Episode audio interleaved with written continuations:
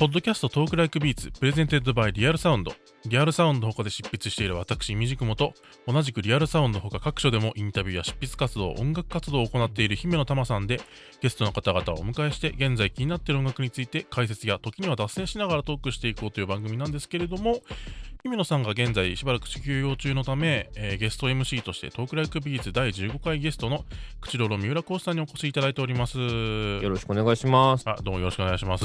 で、ゲストには前回に引き続いて、えー、中編も坂東裕太さんをお迎えしております。よろしくお願いします。はい。というわけで、まあ早速中編なんですけれども、お題がですね、クラシックの先にある現代音楽っていうことなんですけども、まあそのクラシカルなクラシックであって、まあ西洋音楽のバックグラウンドの持つバンドさんに、まあご自身の活動と、まあそういう接点をいろいろお伺いしていきたいなと思うんですけども、まあまずこうすごくシンプルな質問なんですけど、まあ、バンドさんはそういうクラシックであったり、まあ、あるいはもうちょっとまあ前衛に近いような、まあ、20世紀の現代音楽みたいに言われるものとどういうふうに出会って、まあ、実際に作曲を学ばれるに至ったのかなっていうことをちょっとお伺いしたいんですけど。えっと、もともと僕の、その、最初にどういうところから音楽に入っていったかっていうお話とちょっとつながってくると思うんですけども、はいえっと、そもそも僕、ピアノをやらされてたたちで、あの習い事で。はいはいはいはい。で、やらされてて、で、なんか、大人にいろんな、こう、あの手この手を使われて、こう、なんですかね、その進路を、あの、こう誘導されてしまって、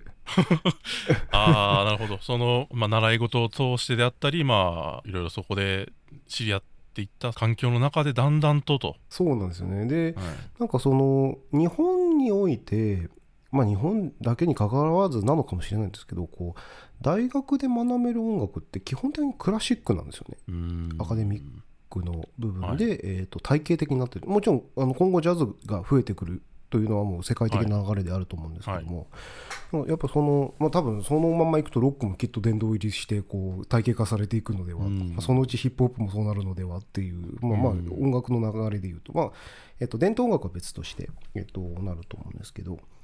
なんでなんか出会ったっていうよりはなんか勉強をさせられたところから入ってなんかそういうところに行き着いたっていう感じですかね。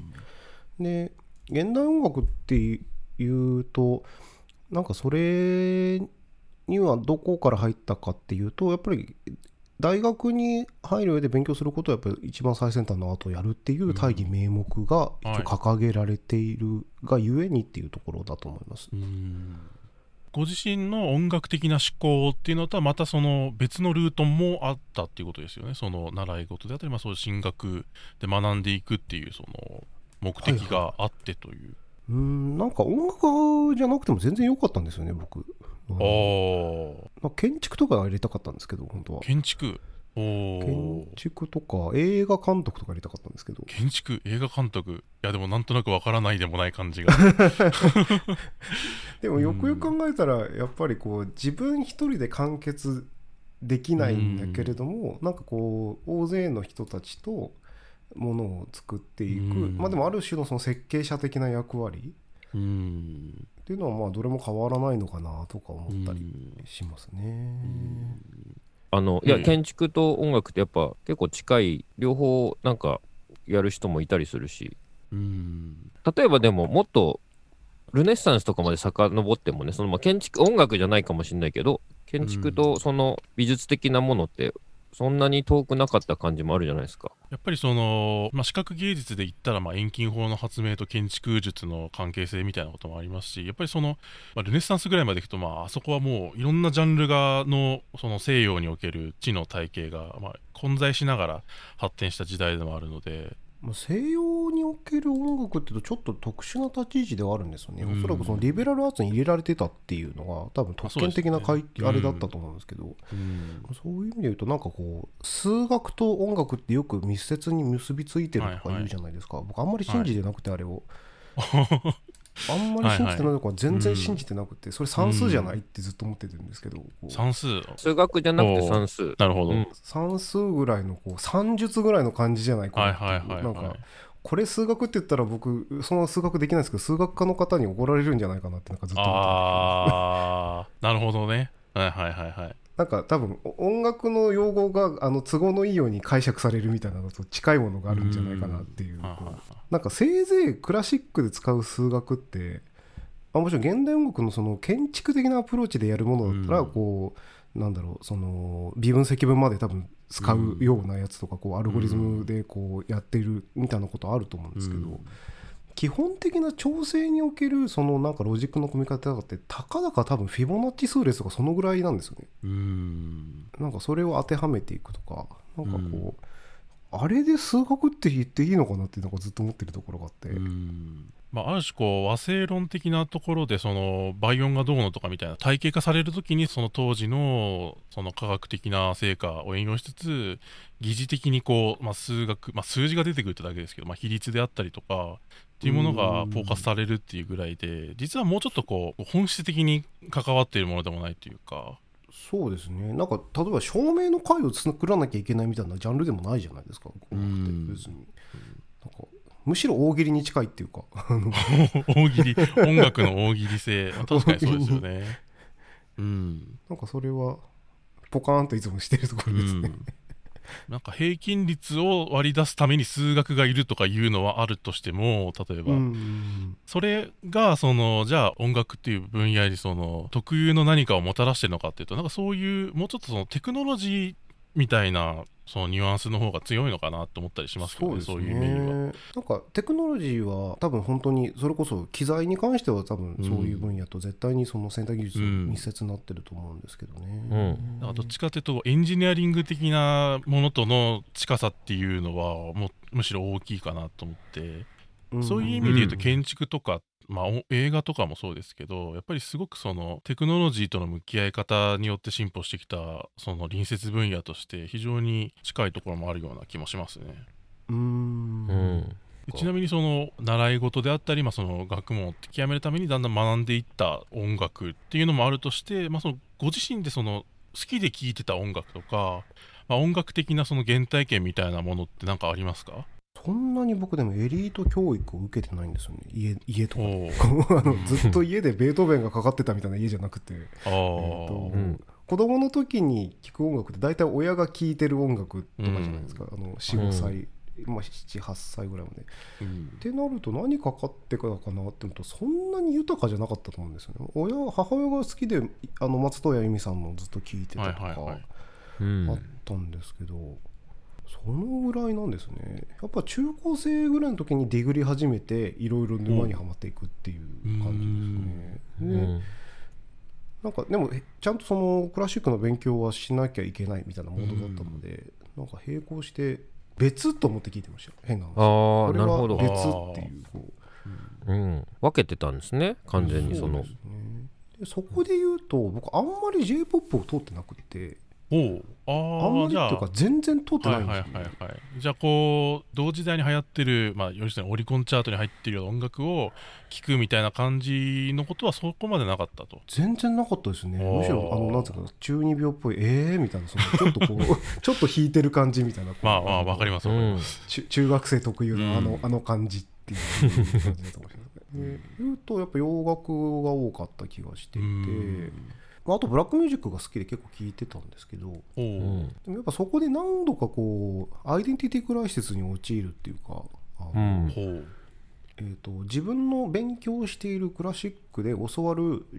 セオリーと全く違うことがかっこよく行われているっていう。確かに、ああなるほどね。うん。でうん和製法にしても例えば大法にしても絶対これはあのそこのセオリーだとやっちゃいけないことがでもすごくかっこよくクールに行われているっていうのに何度かこうアイデンティティクライシスに陥るんですよやっぱ 勉強する。とあこれみんな一度通る道だと思うんですけど和製とか勉強しちゃうと、うん。なるほど。なるほどね。で56周しないとやっぱそこを乗り越えられないっていうのはありますね、うん。順番的にその別って思って聞かれてたって言ってたじゃないですかはい。その別完全に別だと思ってたらアイデンティティクライシスも起きないと思うんですけどそのやっぱ、はい。アイデンティティクライシスを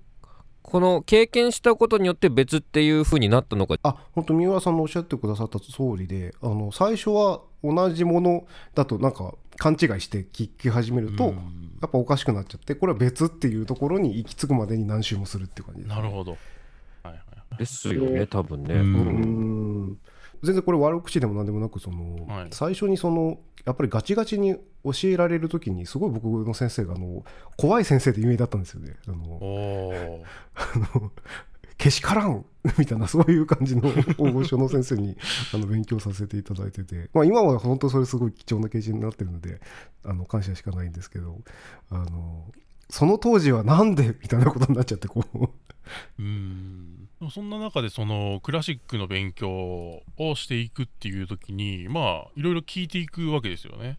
はいはいでクラシックの中にもまあそのご自身なりのテイストっていうのが出てきてできていくと思うんですけどはいい。わゆるポピュラー的な範囲では R&B とかソウルとかいわゆるブラックミュージックに対する思考があったとしてクラシックでなんかこうこれはと思った、まあ、要するにこう勉強だけで走りきるモチベーションってやっぱりなかなか難しいかなと思って、まあ、それなりになんかこう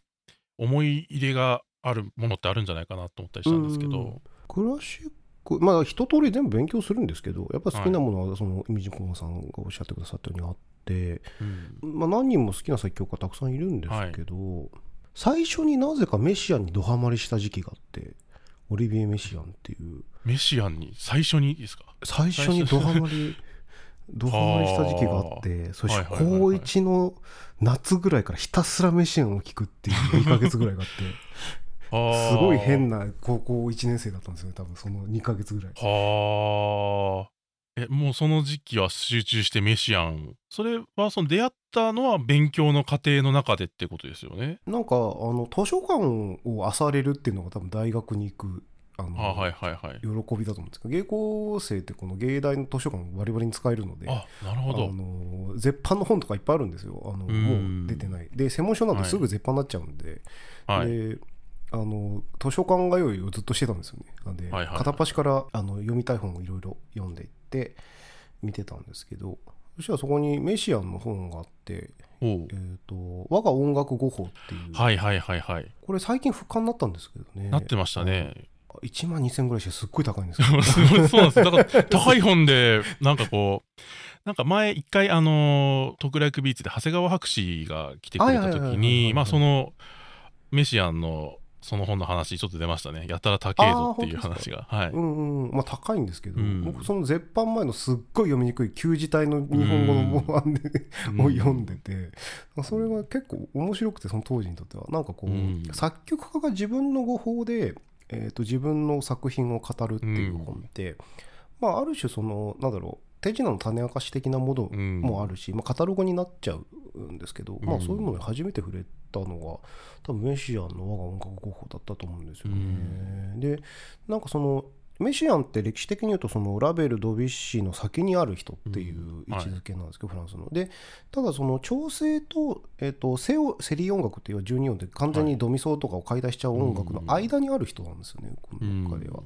でそのモードって戦法をすごく自分の語法で練り上げた人でリズムを自分の中で体系化しててみたいなやつをこううん一通りその本を読みながら聞くとなんかドハマりしちゃってでひたすら聞いてましたね。2ヶ月ぐらい。でもそっからもうやっぱその何ていうんですか古傷みたいになっちゃってちょっと聞くと恥ずかしいみたいになっちゃって。なんかちょっとああの高校ぐらいの時の思い出を思い出とか、まあ、そういう時期とすごく強く結びついちゃってみたいな。そうなんですそうなんです。あの、ん。青春の時聞いたあの曲甘酸っぱいみたいなのがメシアになってるっていうすごい。メシアンで甘酸っぱくなるのちょっとやばい人ですね。やばい人ですよね。いやー。うんメシアンが入ってでそっからブーレーズンとかいろいろ聞き始めて、うん。でそのコンテンポラリーの20世紀の歴史みたいな一通り全部なんか隅から隅まで見ていこうみたいなモチベーションでやっていった感じなので、まあ、ブーレーズンすごい大好きなんですけど。うん。なんでなんかドハ最初にしたそういう意味でクラシックで言うとメシアンとあとワーグナーが意外と好きでしたね僕。う。ん。なんかこう一人でこんなもの作れるんだっていうこうなんですかね。あの彼ってキャうん。オペラオペラってところにですけど楽楽劇って言わなきゃいけないんですけども、はい。えー、とその作品を作るのにリブレットから書くので台本から書くので、うん。あのそれを一人でやりきるっていうなんかよくわからないモチベーションみたいなものになんかすごいなってずっと思いながら聞いてたりとか、それこそ総合芸術っていうかねそのいろんな領域をまたがりながらすごく大きな作品に仕上げていくっていう、えー西洋的な芸術の到達点っぽい感じはありますよね。そうですね。なんかそういうなんだろうな。音楽だけじゃないとこまで領域広げてる人に対してこうちょっとこう憧れがそういうところからあるのかなっていうのは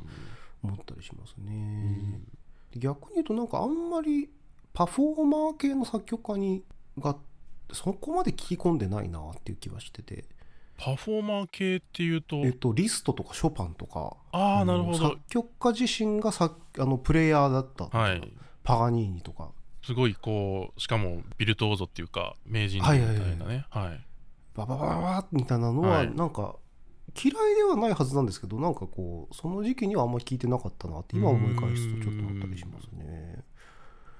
やっぱりこう一つの音楽のピースとして総合的に組み上げられているものの方が、まあ、個人のパフォーマンスの魅力っていうものよりも惹かれるところがあったわけですね。うんですかね。うんまああと大学であんまりそういう人たちを勉強させないっていうのはあるんですよ。なんかああ意外となんかと避けるんですよね。多分その手癖みたいなものがすごくあるのでショパンとかなるほどってリストとかって、なんかその手癖をなんかこうなかなかそのカリキュラムで入れづらいのかもしれないですけうどなるほど。まあ今聞くと全然好きではあるんですけど、うんなんかその時期で言うとそんなこと思ったりしますね。あとなんか島の好きとかそういうちょっとなんですかねマイナーだけど変わった作曲家とか好きでした。島のフスキーっていうのは具体的にどのぐらいの時代の？と1900年、えっと、20世紀入ってからもやってるのでカロル・シマノフスキー、えー1882年から1937年の時の作品とか、うんなんかすごい面白い作品があの彼の中であのバイオリンコンチェルトの1番とかうんすごいなんかちょっとトリップしてるなみたいな感じなんですよね。トリップしてる。おー。ちょっと聞いてみたい。まはい。あ後でチェックしてみたいなと思います。あありがとうございます。なんかなんていうんですかね。ジョン・ウィリアムス的なファンタジーの音楽あるじゃないですか。はいはいはいはい。あれを5倍ぐらいドープにしたみたいな感じです。え？ああそう。ジョン・ウィリアムス5倍ドープな？ジョン・ウィリアムス、すごいな。ちょっと気になるな。まあその時代的にはそれこそあのーいわゆるクラシックの領域とあのーそれから現代音楽って言われていくような狭間のグラデーションみたいな時期かなっていう感じそうですね。に思いますけど。なんか下関も時期によって違って1期2期3期とかまあいろいろあるんですけどでスタイル変わっていくんですけどうん。ハルナシェっていう、えっと、サイモン・ラトルって、えっと、ちょっと前までベルリンフィルのディレクターしてた、えっと、ボスあのシェフだった彼は。いの島のスキ全集とかのやつとか結構ドープな感じですね。う。ーん。ハーフィズの愛の歌第2集とかもなんかすっごい変な感じなんですよ。こなんかすごいタイトルですね。う おとぎ話王女の歌オーパス31とかこほう。それでこうジョン・ウィリアムスの3倍ぐらいドープのやつが来るっていうう。やばいですね。ちょっとあの話を聞いてるだけではなんかこうなかなか想像が追いつかない、はい、なんていうんですかねこうオーケストレーションのすごいマニアックな話なんですけど、うん。ハイレンジがはい。色彩豊かだとおとぎ話になるんですよね。ほで、えー、と下が分厚いとうこうやっぱ重くなるんですよ。で例えばハンス・ジマーのブオーンみたいなやつとかって、バストロンボーンとかチューバとかあとはい。すごい加工されたあのバスドラムとかドーンとかの声量になると、やっぱあれはこうけれんみがあってこうロー、ミッドローまで下だけでこう完結させるみたいな作り方なんですけど、うん。なんかこの時代のいかにファンタジーにするかっていうのを上を充実させるっていうこのピッコロチェレスタ弦楽器上の方、えー、とオーボエの上の方を使ってクラリネットのエス管とかをこう混ぜてみたいなことをするとハープでこうギリギリみたいなやつの結構極致みたいなことをやってます。あーなんかでもあはいはいはい。ちょっと具体的なその楽器とか音域の感じ聞くとちょっとなるほどなそれでその方向にどんどんドープになっていっているっていうことなんですね。へでえハーモニーがすごいドープっていう。はい。すすごい面白い。面白いっていうかん。これは変わってるなっていう感じですね。西洋の。でもなんかこう本当に面白いとするんですよね、うん。まあ、今これをやろうとしても多分映画しかできないと思うんですけど。なるほど。まあそれはなんかオーディエンス的な問題ですか？それともその奏者的な問題ですか？うーん奏者あの演奏はもちろんあの全然、はい。あのどそのなんだ同時代性がある音楽でははい。あると思うんですけどその今再現できないみたいな音楽ではなくて。はい。でもなんなんだろうな。現代音楽で今これをやっても多分あんまりなんで今これやるのって話に多分なっちゃ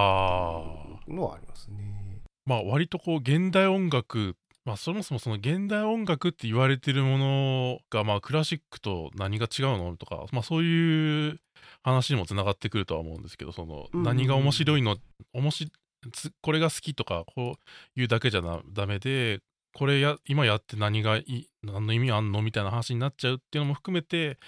まあある種そのその現代にまでコンテンポラリーなものにつながるその現代音楽の世界っていうものの状況とつながってくるのかなと思うんですけど割とここまでこうクラシック現代音楽ってこう漠然とは多分聞いてる方の中には具体的にこうどういうことやねんと思ってる方もいらっしゃるかと思うんですけど、まあ僕もそこまでこう多少聞いたことはあるもののみたいな感じがあるので。ああいやいやいやもうそれ、は。い。あのクラシックと現代音楽って割とこうざっくり、まあ、僕は現代音楽っていうよりまあ20世紀って言っちゃうことは多いんですけど、はいうんうん。うんまあ、近接してるようでちょ微妙に違うその世界が2つあるみたいになってるじゃないですか。クラシカルなはいはいはい音楽と現代音楽っていうものと、まあ、その共通点と、まあ、そういう点、まあ、そのこういうポイントがまあバンドさんにとってはクラシックと現代音楽を分かつもの,、まあそのまあ、もちろんその学問として収めてらっしゃるので、まあ、そういう説明もできるとは思うんですけどもうん。どういったポイントが大きいと思いますか？その、まあ、ご自身の活動ともつながるポイントで。これとても難しいところではあるんですけども、うん。でも文脈の話なんですよねでもコンテクストあ文脈はい。文脈の話なんですよね。なんかそのシーンにいる人が画家とかもそうだと思うんですけど画家、はい。えっ、とごめんなさい。画家っていうとすごく、えー、と広くなっちゃう。美術現代美術をやってる方、えー、とされてる方はい。にも同じことが入れると思うんですけども、うん。こう自分で、えー、と言うだけじゃ多分完結できないっていう、うん。そのシーンにいるかどうかはいろんな条件が決めていくっていう。うん。はいはいはい。現代音楽においてもそれはすごく言えるなと思っていて、うん。なんかファッションで言っちゃうこともできるんだけどでもそもそもそんなに現代音楽ってやってる人少ないので、うん。のなんだろうなパイとしてはめちゃくちゃ狭いはずなんですよどのジャンルよりも。何してたあの大学とか行ってるみたいなそういう経歴が多少ある人が多いみたいなところもちょっとふく他のジャンルと比べて変わってると思うんですよね。こう。うん。っていうことを考えるとそのクラシックと現代音楽って、えー、と一応教科書的にはつながってるものって教われるんですけど、はい。えー、と最新のシーンを見ると全然そんなこともないっていう話にもなっちゃってちょっとこれ手短に答えられないなどうどうしたらいいんだろうああまあそうですよね、うんまあそのちょっと細分。うん。例えば、えっと、今現代音楽のシーンでのはい。ヨーロッパで起こってることって、まあ、2つはい。大きな潮流があると思うんですけど、はい。1つは音響的なところで突き詰めるっていう人たち、えっと、フランスのイルカムとかあの辺の、はいはいはい。えっと、音響研究所から発信された、はい。まあ、音響技術を使って、えっと、それをリアリゼーションして、えっと、演奏するっていう、えっと、ノイズとかを、えっと、楽譜にガチガチに書くみたいな人たちがやっぱり23年前はすごく流行っていて。でそれもまあ一つ部分も終わったなっていう感じがあり、うん。なんでなんだろうな。あのー本当になんだろうな。ノイズミュージックを寄付するっていうオーケストラとかでやるみたいな、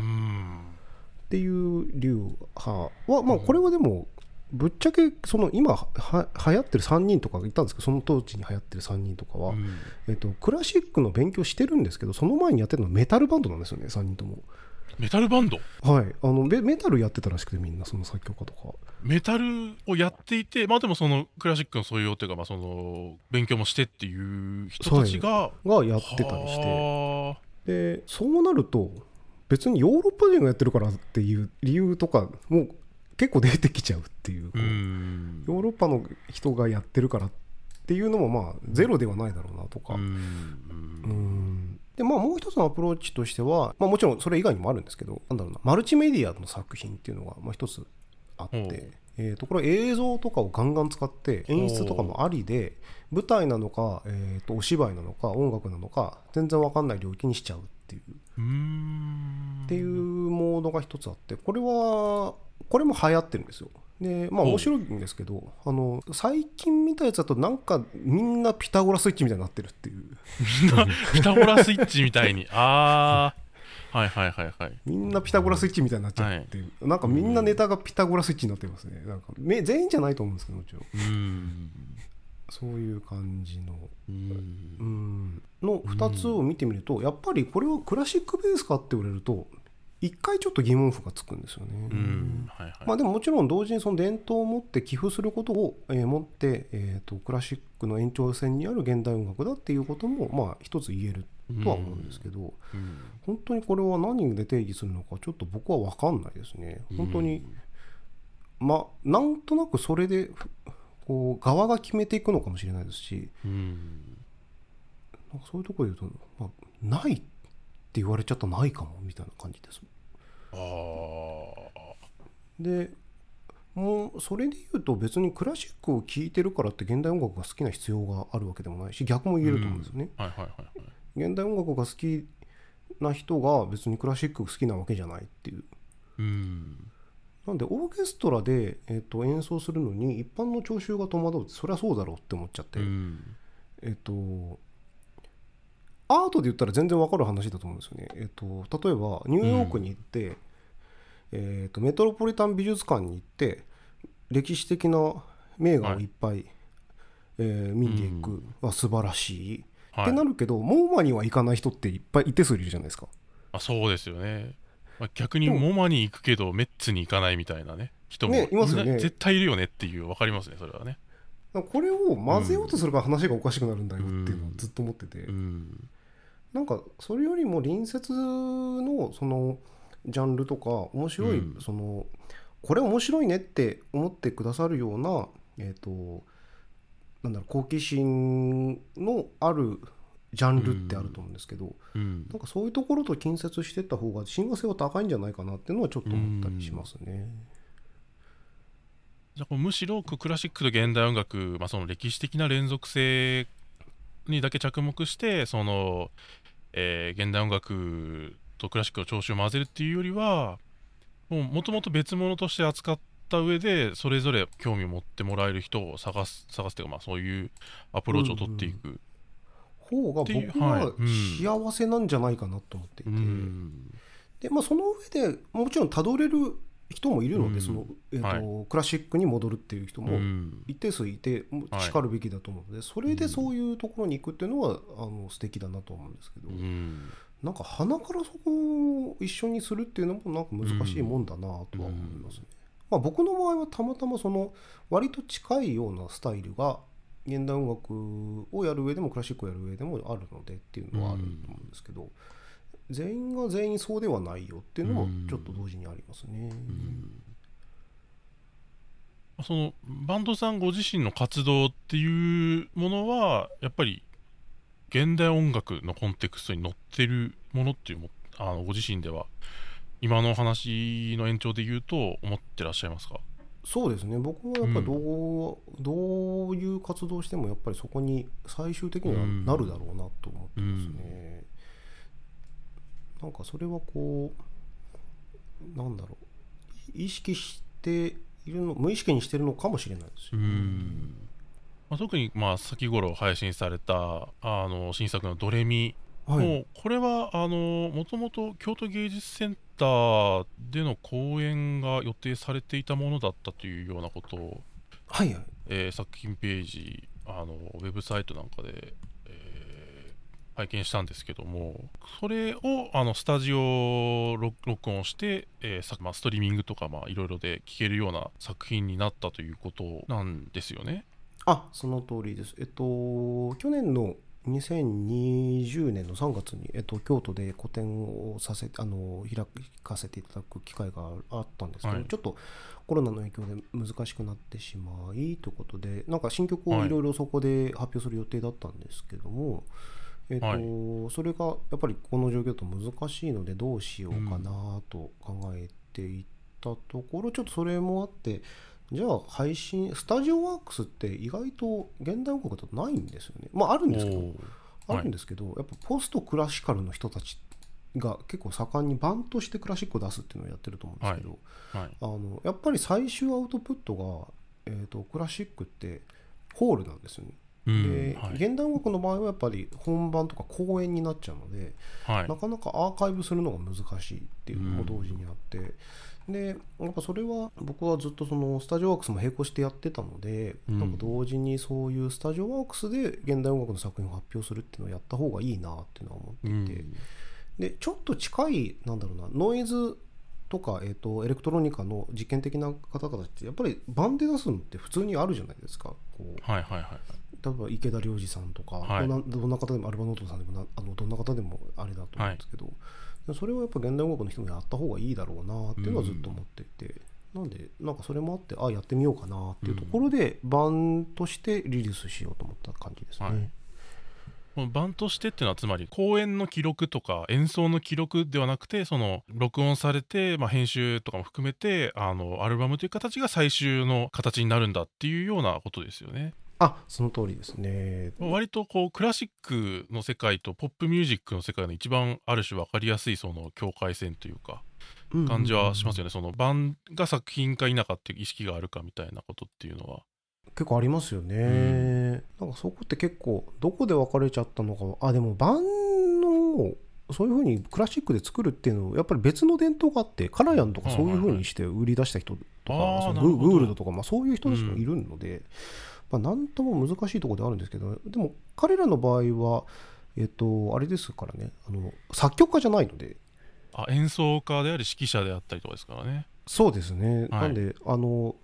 クラシックってなんかどうしてもその二次創作になっちゃうんですよね。まあ楽譜があってそれを演解釈して演奏するっていうプロセスがまあやっぱりその作品を享受するための前提になってますからね。そうですね。本当こう、演奏者ごとにまあその演奏一つ一つが、ね、解釈していくかっていう。に美学が行われているっていうところで言うと、作曲家がなんかそこにアプローチしないのはもったいないなっていうのはずっと思っていて、っうん。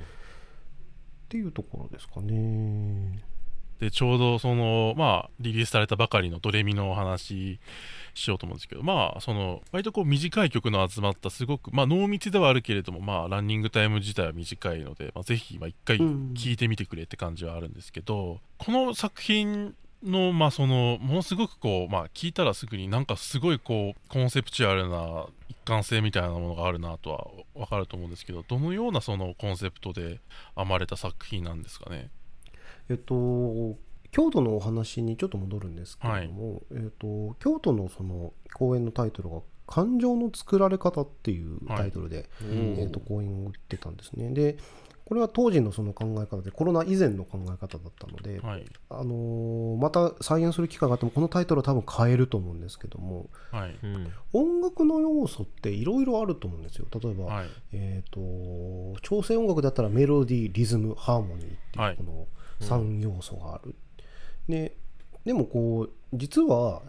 考を停止してるだけで使われてないこととかってたくさんあるっていうふうに一回距離を取って考えてみるっていうことをうん。なんかやらないといけないなって一回思って全てを一回脱構築してみようっていうところからうん始めてでこれはでも途中でやばいパンドラの箱を開けてしまったっていう。うん。ことにちょっとなりかけてその全要素を一回考え直してみるっていう、えー、とリズムだったらリズムを一回全部脱構築してみるとか、えー、とメロディーだったらメロディーを全部脱構築してみるとか、はい。あのそれのショートピースを全部考えてみようと思ってるんですよね。あの公演で。うん。はい。で、えっと、はい。リズムとか一度脱構築しようと思ってでこのはい。作品においては、うまいと下手って、まあ、うもっと言うとうまい演奏と下手な演奏って何の違いがあるんだろうっていうところから、えっと、なんか考えようと思って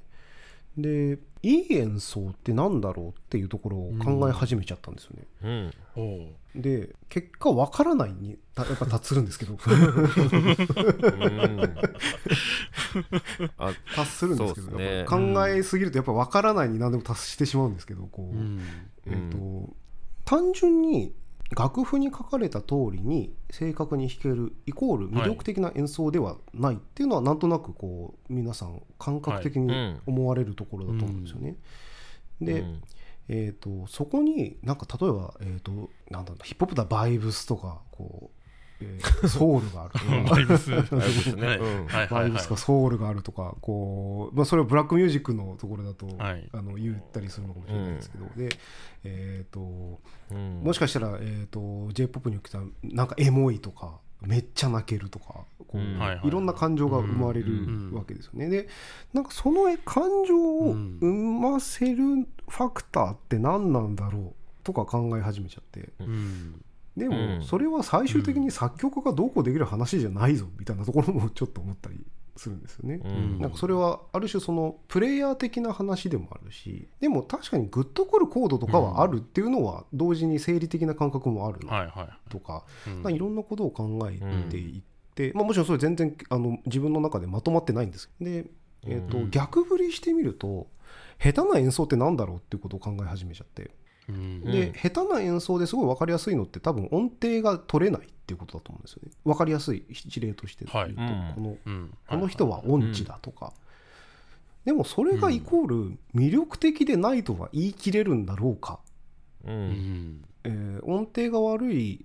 歌手の方とか、えー、と別にそれはプロアマ問わず、うん。えー、と音程が悪いけど魅力的な人っているはずなのでは。うんみたいなところを考えていくとなんかこれを一回脱構築してみるのは面白いなっていうところから始まってうん。で、えー、とドレミをなんか友達のお子さんで今あのちょうど僕今30歳なんですけど、うん。えーとお子さんがいる友達とか結構いるんですよね、えーとん。世代でちょうど0歳の生まれましたっていうと、うんあの友達とかその2歳になりましたとか幼稚園入れますみたいな友達が結構いて、で話聞いていくとでやっぱその音楽家の友達なんですけど高校の同期とか、はい。あのの友達なんですけどみんなやっぱ音楽がすごい近いところにあるんですけどお母さんなりお父さんなりがやっぱり演奏しているので。でもはい。ドレミのグリッドっうてん。実は後天的に得られるものでなんかある時期を超えると突然発生してくるっていう話を聞いて、でうん。具体的に言うとなんか年中さんとか年少あの年少さんで入った時はすごいなんか棒歌いするんですって。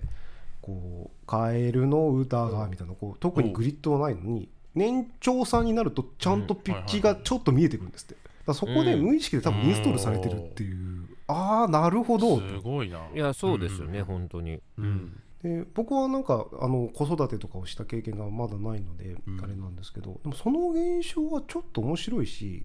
なんか一回考えてみるこうあののは面白いかもなっていうところで、えー、と友達のそのお子さんとかでまだその年少さんとか2歳とか3歳のお子さんとかの声をちょっとお願い iPhone で撮ってって言って、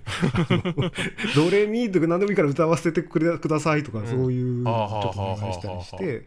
これを大人がまんまやってみたら、えー、と意外と下手なふりをした上手い人がやったり、まあ、逆もあると思うんですけど、うん。これを肯定したらなんか魅力的な演奏とか面白い演奏ってどうなるんだろうっていうところをいろいろこう料理してみて作ると自分の中でもなんか思いもしせないなんかこう脳内バグみたいなのが起こっててうん。これは面白いなっていうおのがなるほど作曲が楽しくなっていうんろいろ始めたって感じですね。なんかこうポップミュージックにちょっとでも片足を突っ込んでる人とは思えないような発言を多分してると思うんですけどその 全部脱構築してみるみたいなことに関してはこうん。うそんな感じがしますね。いやさっきから聞いててもなんか坂東さんすごい頭がいい人なのに頭がいい人は普通考えなさそうな考え方をするところがすごく面白いなと思って聞いてたんですけどなんかすいませんありがとうございます。いやいやいやあのなんだろうな。だってまあ平均率とか別に全然やっぱり後天的に絶対インストールされるものじゃないですか。ううん例えばですけどそこにびっくりするって、まあ、当たり前っちゃ当たり前のことなんだけどそこでそのそんなこと普通に気づきそうなのに気づきそうっていうか当たり前自明のものとして前提で考えてそうなのにそこで改めてこうの友達の子供の話でこうそこを新鮮に思うみたいななんかすごく不思議というか面白いなと思ってさっきあこの話以外でもなんかずっと聞いててだからなんだろうなそのなんだろうすごいそういうところがある種のラディカルさとしてすごいうん。出てるんだな出てるっていうかその成り立ってるような気がしてなんかすごく面白いなと思ってずっと聞いてました、なんだろうなすごいでだって例えばその芸大作曲家首席卒業っていうのはまあ一個の記号に過ぎないかもしれないですけどまあにしてもやっぱ、うんまあ俺とイミジクモさんが恐れおののいてたぐらいの記号ではあるわけで あのっていう人なのに普通そういう人は多分なんとなくこうまあ自明のものとしてスルーするものをなんかすごく引っかかってすごい追求するみたいな、そういう不思議っていうかまあそのうんなんだろうな僕みたいな凡人からすればこう不思議なような感じがする。というかなんか、うん、いやすごい魅力的だなと思いながら聞いてたんですけど、あまあそんな中あとうまい下手とかその何をもってうまいか下手かってやっぱ結構最終的に当たり前ですけどもう聞き手の人の土壌それまでのバックグラウンド音楽をどう感じてきたかしかないっていうこと、うん。僕もめちゃくちゃ考えたことあるんですけどうまい下手とか、うん。まあそれしかないな。そのヒップホップにおけるバイブスもやっぱどうどんぐらいヒップホップをどういうのを聞いてきたかによってやっぱこう全然バイブスのありようも全然違うと思うんですよね。あのトラップ以降聞いた人とそのブンバップ、まあ、ブンバップっていうのも事後的にあの定義する言葉なんですけどその、まあ、90年代とかのヒップホップを聞いてた人ではそのバイブスって言っても全然違うわけで。でももちろんさっきのクラシックと現代音楽みたいな地続きではあるんですよ絶対。でもクラシックと現代音楽ぐらいやっぱこう今の若い子がブンバップとか聞いてもなんかこう泥臭いなとかなんか全然別物だと思うしそんなことまあ当たり前のように絶対理解してるはずなんですけど坂東さんも。うんうんうん。でもなんか改めてそこになんか素朴ななんか素手でこう立ち向かってみようみたいなそういううん。そういうなんかなんですかねそのまあすごい不思議だなみたいなそのそんなことまあそりゃそうだよね。華麗にスルーしそうなものをなんかこう丸裸で立ち向かおうとするみたいなところがすごいうん。面白いなって。すいません。なんかあのずっと喋れてなかった分急にこう今までの感想を ここぞとばかりにまき散らすてちなみに僕はそのうまい演奏とは何だろうってことを自分なりに今まで考えてきた結果やっぱりこれもやっぱ受け手とのそのコンセンサスというかの共有なんですけど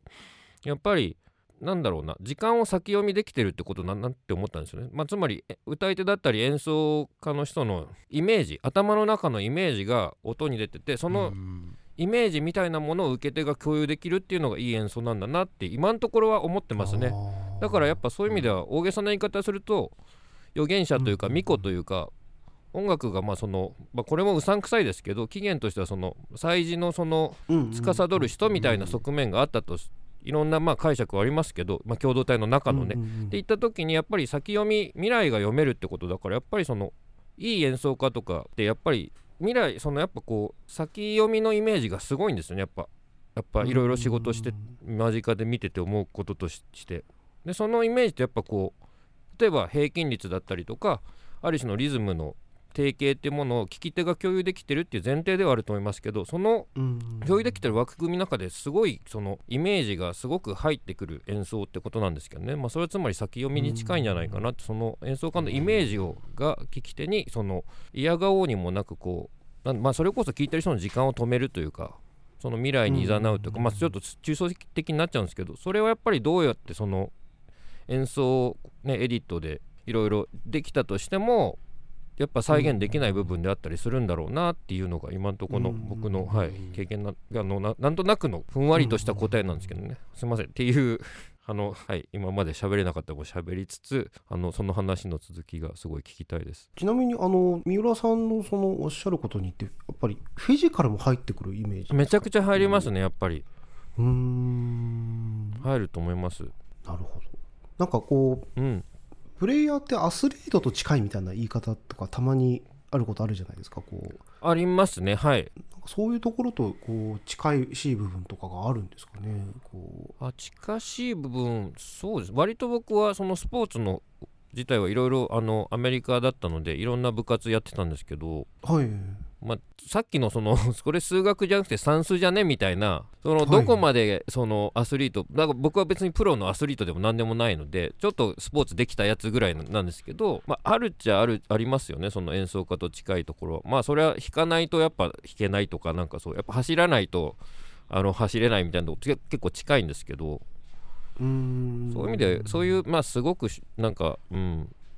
すごいシンプルなところであるっちゃあるけど多分おっしゃってるのはそういうことじゃないですよねもうちょっと。あいやいやいやでも本当に僕もそれはちょっと思うことがあって、うん。なんかそれでいうと空間の把握の仕方とかも絡んでくるのかなっていうのは僕昔思ったことがあって。あそれはめっちゃあると思います。うん。その先ほど三浦さんはそのキャッチボールなえごめんなさい、えー、と正しく。聞き手とのその何ですかかその大元のなんですか枠組みの共有みたいなことですよねそのそうですね。それがこう間みたいなものを分かってるみたいな方ってなんかそれに演技とかで見ることが、うん。思うことがあってなんかそれに近いのかなとかなんかあはい。いろいろ思ったりしましたね。そういう間もありますし、やっぱり例えばそのホールで鳴らすのか同じ一音その、はい。どれぐらいの響きの空間でどういうお客さんに向かってどういうあの状況で投げるのかみたいなこともある気がします、やっぱりそのまあもちろうん。んポップスの場合はあの自分ステージの帰りのモニターを聞いて演奏するわけですけどそれでもやっぱ中音の中で演奏するのが上手い人とそうじゃない人ってやっぱいるじゃないですか。はいはいはいはい。とかやっぱり周りの音をよく聞ける人ですよね。あの合奏の場合は必ず、そういうなんか空間把握って意味ではそういう音の空間把握もあるんですよね。これぐらい伸びるからなんかこれぐらいその今の自分の聞こえる環境でこれぐらい聞こえるからこれぐらいの感じで弾いとこうとか歌っとこうとかやっぱ優れた演奏家ってみんなそうだなと思いますねやっぱり。だからモニターってすごい大事だなってそのレコーディングでもライブでもそのすごく大事な気がしますね。そのあるものに対してどうするかだからやっぱり。で自分はどう溶け込んでどう時にこう出しゃばるかみたいなそういう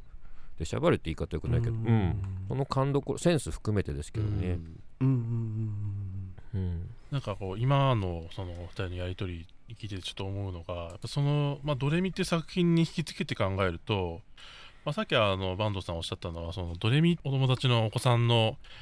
まあ、何でもいいからそのドレミなり何なり歌ってもらって録音してもらったものをまあ、ある種素材にモチーフにしながらその作っていったってお話ありましたけどそれで言うともう本当に子供がそのドレミのそのグリッドも未分割というかその未発達な段階でかつそのオーディエンスに聞かせるっていう意識も多分まだそこまで発達してないその声にまで立ち返るっていうのがすごくそのラディカルさにつながってるのかなっていうことをすごく思ってなんかそういうそのある種現象ベースなんかこうコンセプトからなんかこう演劇的に発発展させるっていうよりはなんかこう関心を引くその現象みたいなものからその作品を組み上げていくっていうのがすごく面白いなって思ってドレミーでは特に、まあ、その制作プロセスみたいなのがもちょっと結構いろんなその短いながらもバリエーションのある作品集になってると思うんですけど主にそういったそのえ集めた素材から始めたみたいなものって結構残ってますか？この作品の中では。まあ残ってますね、うん。今回。えっとそのまま例えばあのちっちゃい子供の声みたいなそのまま使わせてもらってます、うーん。はい、ですよね。で、はい。あえてこのローファーにせずっていうところも結構ミソだなと思っていて、うん、なんかそれこそこうインディーロックとかって別にハイファイな必要ないっていうのがかっこよさだったりするじゃないですか、うん。ああいうのもクラシックで絶対あるべきだって僕ちょっと思っていて、うん。むしろそこまでコントロールするべきだぐらい思ってる感じですかね。録音の面白さってそのハイエンドからそのローファイなものまで全部使えてうん位置関係とうんか全部時間軸がその誰かが司れるっていうところに面白さがあると思っているので、うん。なんかそういうところで言うとこうあえてその質感とかをそのなんですかねあ録り直さないみたいなのは結構意識的にやったりしました。うんなんかそのポイントって割とアンサンブルフォーブであのジンガロっていうアルバム出されているじゃないですか。お池さんをフィーチャーしたそのクラシックの演奏アルバムですけどあれでも結構あのサウンドを割と大胆に、まあ、レコード SP 版っぽく響かせたりとかいろんなポストプロダクションが駆使されてる印象で結構そこも地続きなのかなってちょっと思ったりしました。多分あのいじミジクモさんがご指摘してくださったことは潜在的に多分思ってることだなっていう感じがしますね、それがフレッシュに聞こえるかどうかっていうよりもうん。やってないからやっといた方がいいっていうぐらいの感じなんですけど、いや なんかやっぱり すごい、うん、ああなるほど。他の人やってないっていうかこれはあのパレットの一つとしてやった方が多分いいんじゃないのぐらいの感じで今はや,、うやろうかなって。いやなんかその作品へのアプローチの仕方のそのフットワークの軽さがやっぱり三浦さんもおっしゃってたようなその、見過ごしてしまうというか、まあ、無視できるようなところにもこう目ざとくこう素手でガシッと掴みにいくみたいな。感じがうん今の話にもちょっと 現れててすごいなってちょっと思いましたけど。そうですね、はい虫取り少年みたいな今のその昔って掴みに行くって感じやってないやってないけどやるべきだったらやっちゃいましょうみたいな。そうそう。ありますね。なんかなんか変なフロンティアスプリットがあるのかもしれない。ですいねやきっとあるんだと思いますよ、うん、なんかそうですよね。でもやっぱりそのそういう意味ではその最終的にクラシックに還元したいって最初の方でもおっしゃってましたけどやっぱりどっかそのどっか最終的にその見てるシーンとしてはやっぱりそのクラシック界隈ってことなんですよねきっとだからクラシックの人たちはそういうのをまずあんまりやらないからじゃあ自分やっとこうかなっていう発想ってなんかそうなのかなみたいな。そうですね。なんか僕どんな活動をしても最終的には自分の作品に帰結うん。になっちゃうと思っているし、別にそれは全然悪いことでもないしそうあるべきだなと思っているのでなんかそこに帰結させる、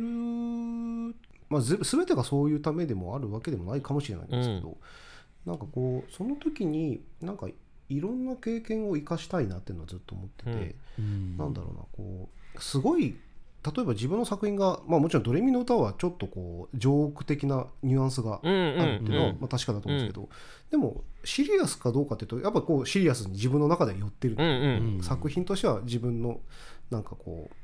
真面目な作品っていうところがあったとして、うん。で、まあ、対局にその劇版っていうことはやっぱりこう、うん。ある一定数のそのポピュラリティも同時に担保してないとやっぱりテレビでは難しいっていうのがあって、ここのなんかパレットをちゃんとこう 作っていきたいなっていうのはなんか思っていますね。うん。パレットというかグラグラデーションっていうか。はい。うん。なるほどね。仕事のせい仕事っていうかそのその都度の制作のねその TPO じゃないですけどその違うしその違う TPO の中でいろいろその楽しむみたいなところがあるわけですよねやっぱりその。そうですね。なんかそれは楽しくやってるやらせていただいてるので、うん。なんかそうあれば多分変な話その作曲家を目指したいっていう人もなんかいろんなアプローチできるんじゃないかなっていうのはちょっと思ってるうん。ところはありますね。なるほど。僕一人がっていうよりはこうん。うなんかうん。もっと盛り上がってくれたらいいのになってクラシックがっていうのはずっと思ってるんですね。すごない素敵だ。あ特にクラシックの作曲家って市民権ないのであんまり。ーっていうことになるんですね。やっぱなっちゃうんですよね。で同じようなやっぱり動き方をしてる人って僕やっぱり網森しかいないと思っていて。出た。網森さんが出た。登場しました。出た。うーん。なるほどね。ううんん。まあ同世代だとやっぱり網森ぐらいしかちょっと思い当たらないの同い。あ年はあ網森の方がちょっと上でしたっけ？あ一つ上です。あでも高校から高校か。ら一つ上やっぱみんな芸大つながりで。あーはいはいはいはい。そっか。なるほどそうなねんですよね。なので一つ上に、えー、と角堂さんとか、うん。ああ、はいはいとかはい。がいてで、まあ、もちろんクラシックはたくさんされてる方もたくさんいるんですが、ポップミュージックに顔を出してる人でいうと、うん。まあ、角堂さん、まあ、小田さん小田智美さんうがん。はいはいはい。ちょっと上にいらっしあゃる、小田さうんん下に、えー、と俊とか常ちゃんとか、えはいーとはいはいはい。綾竹とか江崎綾竹文句の、えーとはい。とか、うん。この辺が3つ2つ下か、うん。えー、とうん。2つ下の学年にいるみたいなうん。感じですね。うん。もうでも芸大でそういうふうにポップミュージックのあのて範疇みたいなところでやる多分同世代とかまあその近い今名前挙げられたような方がいろいろ出てきてるわけじゃないですか。出てきてるとか、はいまあ、それだけで多分ねイミジクモさんその 3, 3時間つか1回分いけますよねトークライクビーチのその話だ ああのまあいけますよね。3時間で収まるのかみたいな、うん。ミミジクモさんもその全てにおいて肯定的ではないみたいなとこありそうでいろいろ興味深そうだなと思って、いやいやいや。まあまあもう僕が全肯定するのがほとんどない。いやでそれはそうです。でもそこに網森とあの坂東さん呼んで話したら結構ディスりが相当出るんだろうなと。それをなだ逆にそれをなだめるイイミジクモさんみたいな光景が想像できたんですけど。ーいや三浦さん突然なんか悪い魔みたやいやいやいなこと言わないでください。何を何を今更いやいやいやちょっと僕は網森と僕は多分直直で2人でやらせるのは危ないと思いますディスりそう。ディスりの嵐で。あのうん、多分あのあ向こうも容赦ないと思ううん。で、いやー。ん、でしょうね。まあまあまあまあ。まあまいやまあすごい、あはい。いやどどうしようってい思っちゃったやすみません、まあ、今そんなそんないやでもそれよりあのあのでもドレミ本当おすごい一番なんかずるいずるいなとぐらい思ったのはやっぱこうドレミじゃないですか。もう言葉が全部、うんあれはもう、はうん。はいずりーよって思いましたね。だって全然そのど あれは、ね、ドレミってやっぱ超スーパーこれ以上ないぐらい記号じゃないですかで、はい。だからもうドレミで全然ドレミじゃない時点でもうやっぱ面白いんですよねやっぱ。すごくシンプルな一級さん的とんちじゃないけどなんかこう。ん。うであれあであの内容の感じでやられるともうこれは参ったとしか言いようがないんですよね。僕の中でめちゃくちゃキャッ,、うんキャッチーとかポップスでもあるしうん。この本当にすごい良かったんですよね。なんだよっつって。ありがとうございます、あとそのドレミのそのまあいわゆるこう解明のあで歌うっていう、まあ、ソルミゼーションとか、まあ、ソルフェージュみたいなことっていうのの、まあその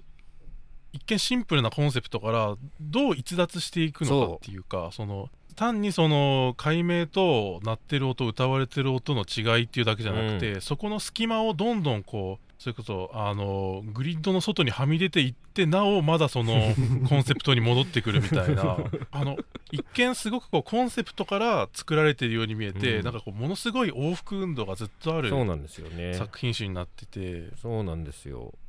音響としても素晴らしいし、あのそういう、楽譜っていうかもうもはやその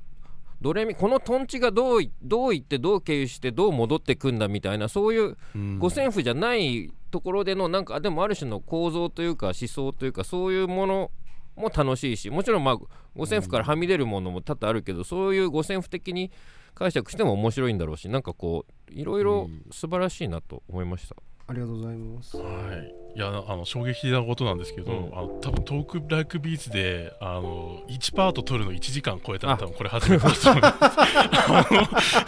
す衝撃 本当だすごい時間かかってなすごい時間経っててまあその最終的にはそのやっぱクラシックであったりまあその今のシーンに還元したいっていうその強いあの思い前回、まあ、前編でもちょっとお話ししてたそのポイントっていうのが改めて確認できた。でかつまあドレミはものすごくすごく興味深い、うん。面白い作品なのでぜひ聞いてほしい、まあ、そういったそのお話いろいろ、まあ、三浦さんのお話も聞けてクラシックと現代音楽に関して坂東さんなりの見解もじっくり聞けたのですごくあの今回は長丁場になりましたけど面白かったです。でなんと次回がまだあるんですね、はい。一応後編があるので、はい、一応まあお時間いただいてしまうんですけども次回は坂東裕太が注目する秀逸なポップスというテーマでお話を伺っていければと思いますゲストは坂東裕太さんでしたありがとうございましたありがとうございました。ありがとうございましたありがとうございました。